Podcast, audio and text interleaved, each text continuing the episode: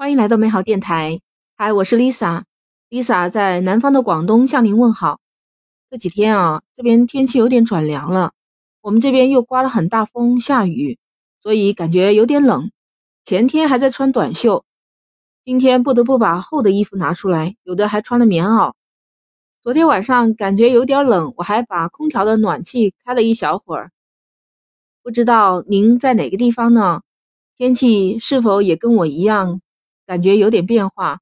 那天气变化了，就注意多穿点衣服，因为身体是最重要的，对吧？有了好的身体，我们才能更美好的生活呢。最近啊，春节以来，全民多了一项共同参与的活动，那就是看冬季奥运会了。啊，非常值得高兴的一件事情，昨天晚上举行的花样滑冰双人滑自由滑。我们的隋文静和韩聪取得了奥运冠军，而且这是第九枚金牌了。本来昨天累积下来奖牌数是十五，排列国家队的总数是第四名的。因为今天还有比赛，刚刚在中午的比赛结束以后，美国队他已经梅园拿到第九枚金牌，所以中国队现在已经跻身了第三的位置了。真的为我们中国而感到骄傲，而感到自豪。我们中国的运动健儿们，你们真的是太棒了！这是我国的历史最好成绩了。Lisa 今天不光是讲冬季奥运会，我跟其他的主播不一样，我除了关注奥运赛事以外，作为一个美学的传播者，我还关注它的配乐和服装。说到花样滑冰这个运动项目，它最早呢是出现在夏季奥运会上的，后来转到冬季奥运会上了。但到了冬奥会上呢，一开始花滑的是没有配乐的，就是没有声音，大家在那边滑，一直到一九三二年的美国莱斯湖冬奥会，才有了音乐的衬托。不过当时的曲子大家都一样，就是一首曲子从赛前一直唱到赛尾，后来才有了个性化的配乐啊什么的。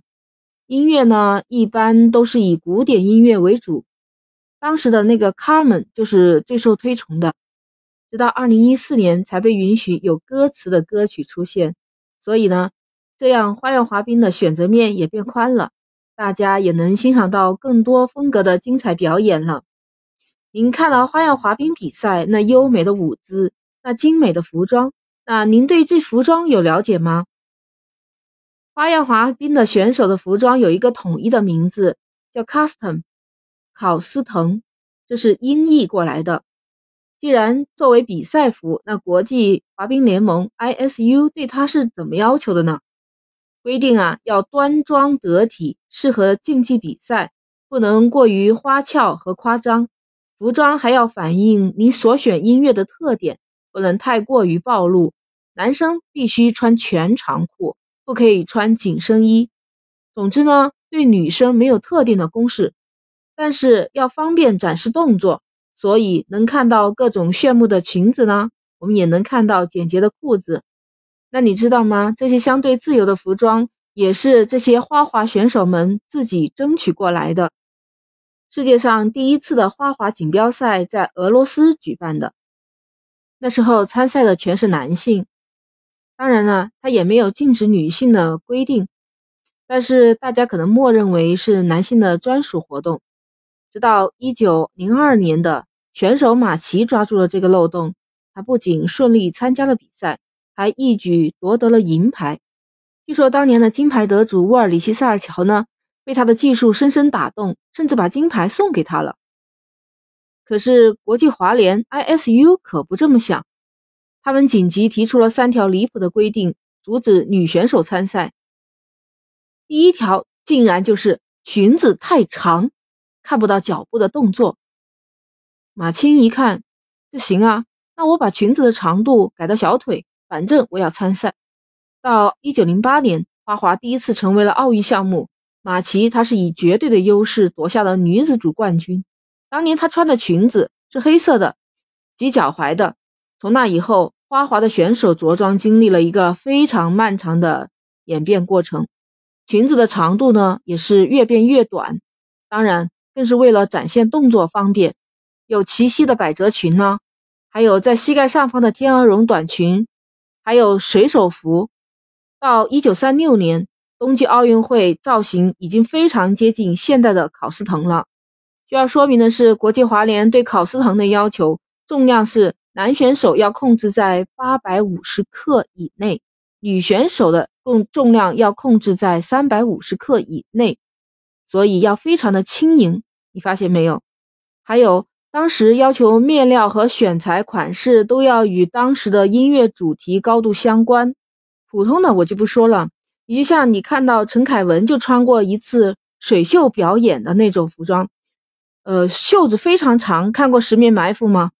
当然了，这个动作表演起来有时候也是捏了一把汗的，那袖子太长了。还有韦德杰娃的艺伎回忆录，他当时的那个。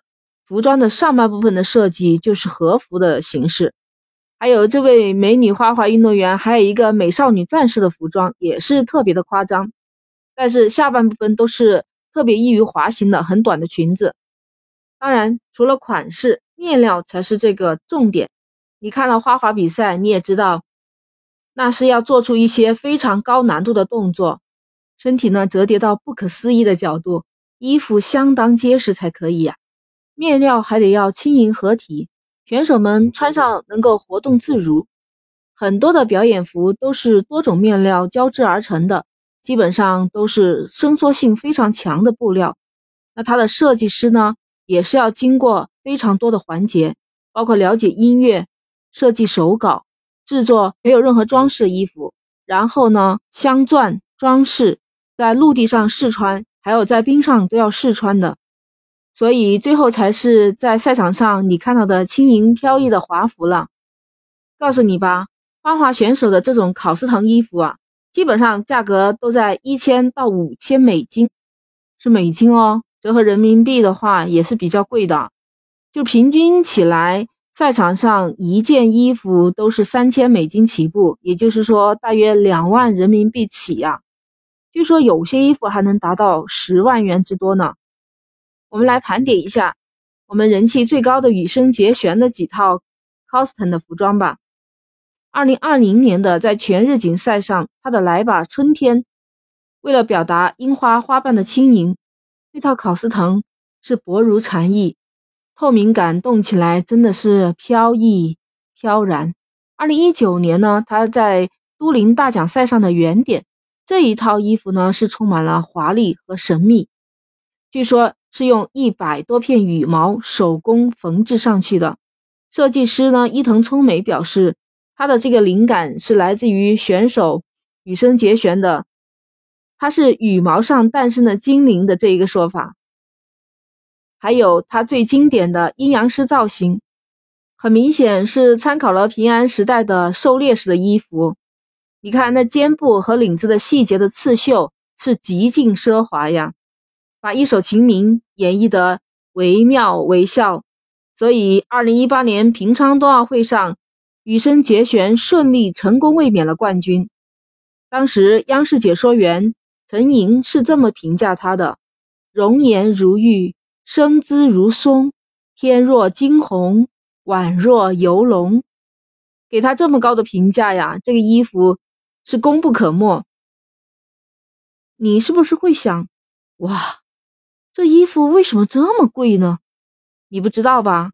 第一，它是手工定制，而且呢是量体裁衣，所以属于私人定制的衣服都是比较昂贵的。第二，都是顶级设计师操刀的。第三，它的用料呢又是高端的，有不少的衣服呀，采用的都是巴黎米兰啦那些高端定制品牌的材料制成的衣服，所以能不贵吗？而且。这每年啊，国际滑联 ISU 呢，它都会有一个奖项，叫做最佳服装奖，就选出当年最好看的一套考斯藤，所以啊，也是会推高它的造价的。你是不是又会说，花样滑冰的选手都穿这么少，他们会不会觉得冷啊？其实啊，这是一个冬天比赛的冰上项目，当然会冷的。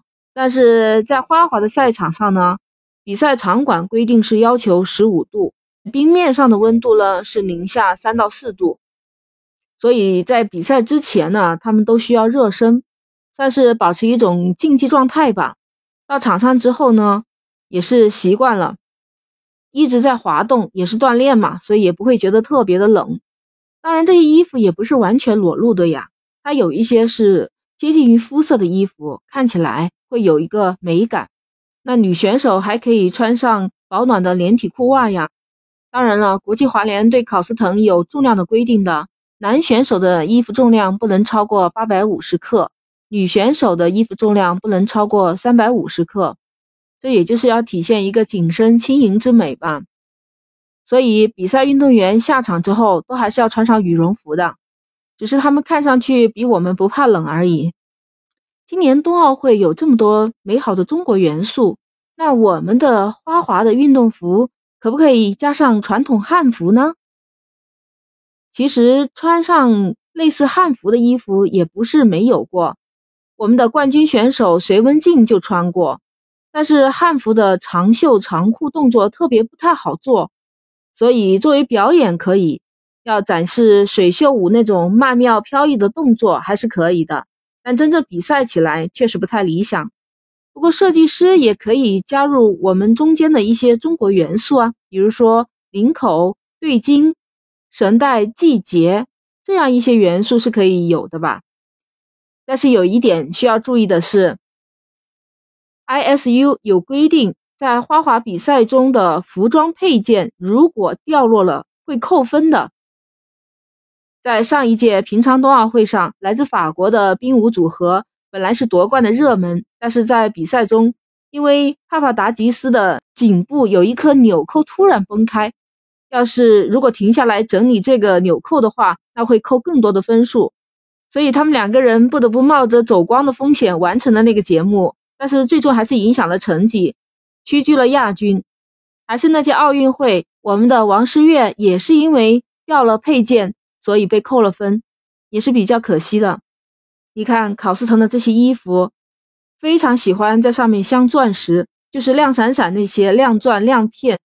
为了比赛不掉落，那必须要手工定制啊，所以这种衣服都是非常贵的。关键是这样，参加奥运会，以单人滑为例哈。一般都需要准备至少是两套衣服，用于短节目和自由滑。还有另外参加表演赛就得另外准备了。看来一般都要准备两套到三套的衣服。这么贵的衣服还是挺花钱的，对吧？不光是这，但如果要学习花样滑冰这项运动呢，也是非常花钱的项目。先不说娃娃有没有这个天赋啊。单说这个费用和时间，你就要好好算一笔账。装备费，一双冰鞋大概是三千到五千人民币不等。演出服的费用，刚才大概说了嘛，你就算最少一年大概三万二。还有考级的费用，一年考四次就是一千六百元，还要加上请教练呢、培训费、舞蹈费这些，大概一个月可能要几万呢，一年可能几十万。甚至有的是上百万都要花的，谁叫它是一个冰上芭蕾，它是艺术与竞技的完美结合呢？与阳刚的力量相比，花样滑冰的特点是充满了技巧，而且极具灵感，所以是高雅的运动。选手们呢，不仅要刻苦的学习万能的滑冰技巧，还要提高艺术修养、文化底蕴，对吧？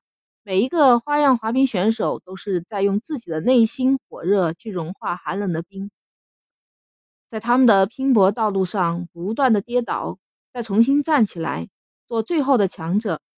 昨天花滑的奥运比赛实况我也看了，韩聪和隋文静在比赛完的最后那一刹那，韩文静脸上热泪盈眶啊，真的是太漂亮、太完美了。今天我们的中国选手们还有羽生结弦，他们都参演了奥运会的花样滑冰表演，你也可以一饱眼福呀，里面特别美妙。因为时间关系，我就看了我们的二号选手金阳组合，他们二人组合表演的是《异乡人》。这两位哈尔滨的选手一直在北京训练，他们不光是在演绎《异乡人》，更是把自己的生活也融入到了舞蹈和滑冰项目中。真的是太美了。我为他们感到高兴，为年轻的选手能演出这么高的水平感到非常的自豪。你知道花样滑冰比赛完，观众为什么会往冰场里面扔毛绒玩具呢？这是啊，为了表达支持和喜欢的某位选手，观众们在赛后就会往冰上冰面上去扔礼物，一般只能扔毛绒玩具，因为太重或太尖锐的东西会把冰面破坏的。所以毛绒玩具收到的最多，就说明运动员的人气越高呀。你最喜欢赛场上的哪一位花滑运动员呢？欢迎你在评论区留言。今天 Lisa 的美好分享就到这儿结束了。欢迎订阅我的节目《美好电台》，我们下期见，再见。